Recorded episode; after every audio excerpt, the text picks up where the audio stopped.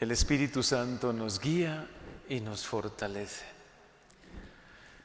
¿Cuánto de verdad nos tiene que animar esta promesa del Espíritu Santo?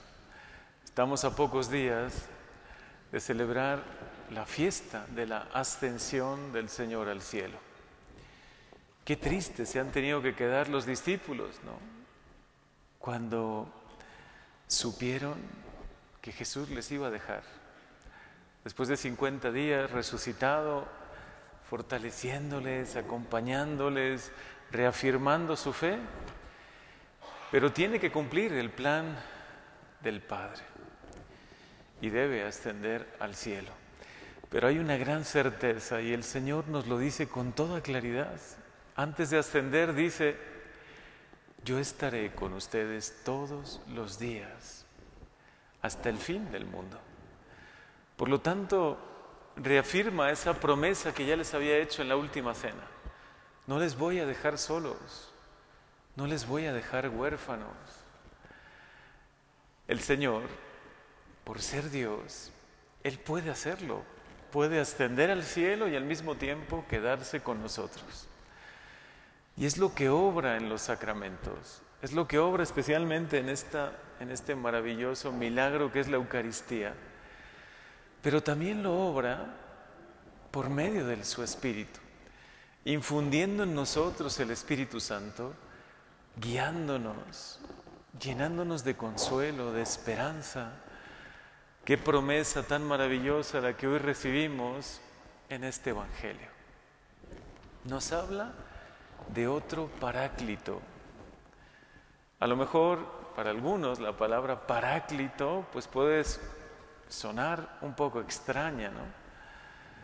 Viene del griego y significa abogado, el que está siempre junto a mí, el que me cuida, el que me protege, el que me guía, el que hace que las decisiones no sean equivocadas, ¿no? Un abogado lo que hace es estar siempre a nuestro lado para que no nos equivoquemos en las decisiones más importantes.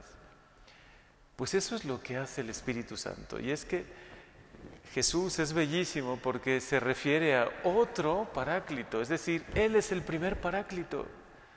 Jesús es el que había estado siempre con ellos, cuidándoles, guiándoles en todo momento, protegiéndoles, siendo el maestro que les cobijaba, ¿no? Por eso se sentían tan seguros los discípulos. Y al anunciarles que va a ascender al cielo, claro, se sienten desprotegidos. Yo creo que se sintieron tristísimos, ¿no? Los discípulos, como algunos de nosotros nos podemos a veces sentir tristes si pensamos que Dios, que Dios no está con nosotros, que Él no ha cumplido su promesa, pero sí la ha cumplido. Debe llenarse tu corazón de consuelo, de profunda esperanza, como el de los discípulos que por unos momentos, incluso lo veremos este domingo, ¿no? Se quedaron, mirando al cielo, ¿no? Como diciendo, ¿y ahora qué sigue, no? Si estábamos habituados a seguir a Jesús, donde Él iba, nosotros íbamos, donde Él predicaba, le ayudábamos. Y ahora el Señor asciende al cielo y, y nosotros, ¿qué? ¿Qué vamos a hacer sin Él? Pues seguir su promesa. Él ha prometido quedarse con nosotros y hoy nos lo dice con toda claridad. Aún tengo muchas cosas que decirles, pero todavía no las pueden comprender, no les puedo decir todo. Jesús sigue una pedagogía bellísima porque va guiando paso a paso a sus discípulos, pero no les muestra más allá, ¿no? Hace que, que ellos confíen en Él. Ustedes confíen en el siguiente paso. Jesús les va a mostrar qué. Y el Espíritu Santo es lo que obra en nuestra vida. Nos va mostrando por dónde, qué camino seguir, qué decisiones tomar para no apartarnos de Dios, para seguir fieles a Jesús. Pero nos va a ir recordando todo. Cuando venga el Espíritu de verdad, así nos dice Jesús hoy en este Evangelio, Él los irá guiando hasta la verdad plena. ¿Cuánto necesitamos la verdad plena sobre este mundo? sobre nosotros mismos, porque la verdad nos hace libres. La verdad de que somos unas pequeñas criaturas de Dios, pero al mismo tiempo profundamente amadas por Él. Que somos frágiles, que sin Dios nada podemos, pero al mismo tiempo el Espíritu Santo nos ilumina y nos dice, pero con la gracia de Dios todo lo puedes.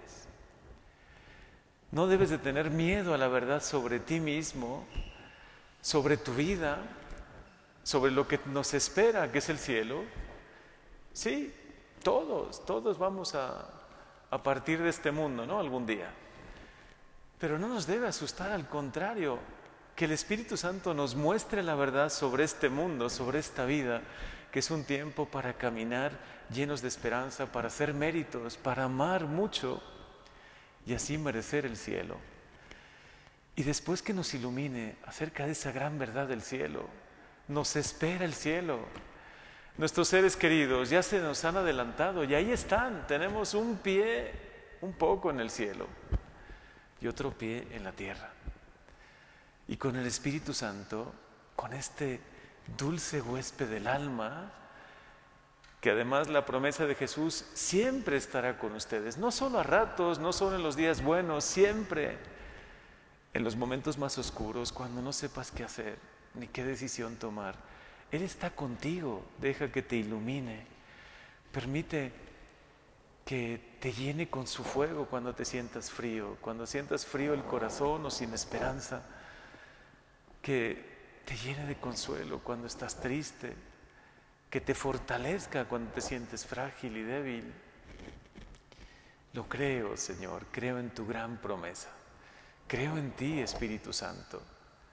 Creo que te quedas con nosotros, que estás en mí, que tengo que aprender a escuchar tu voz, a seguir tus inspiraciones, a dejarme guiar por ti. Creo que tú nos guías, nos iluminas y nos fortaleces. Y tú eres nuestro gran consuelo, eres el paráclito, el que está siempre conmigo. Siempre contigo encuentro seguridad, luz, encuentro fortaleza, consuelo. Tú eres el amor mismo que habitas en mí. Por lo tanto, ¿cómo no voy a sentir el amor de Dios? Ven a mí más plenamente. Ven, Señor, porque te necesitamos mucho. Ven y realiza ese plan maravilloso que tienes para nosotros.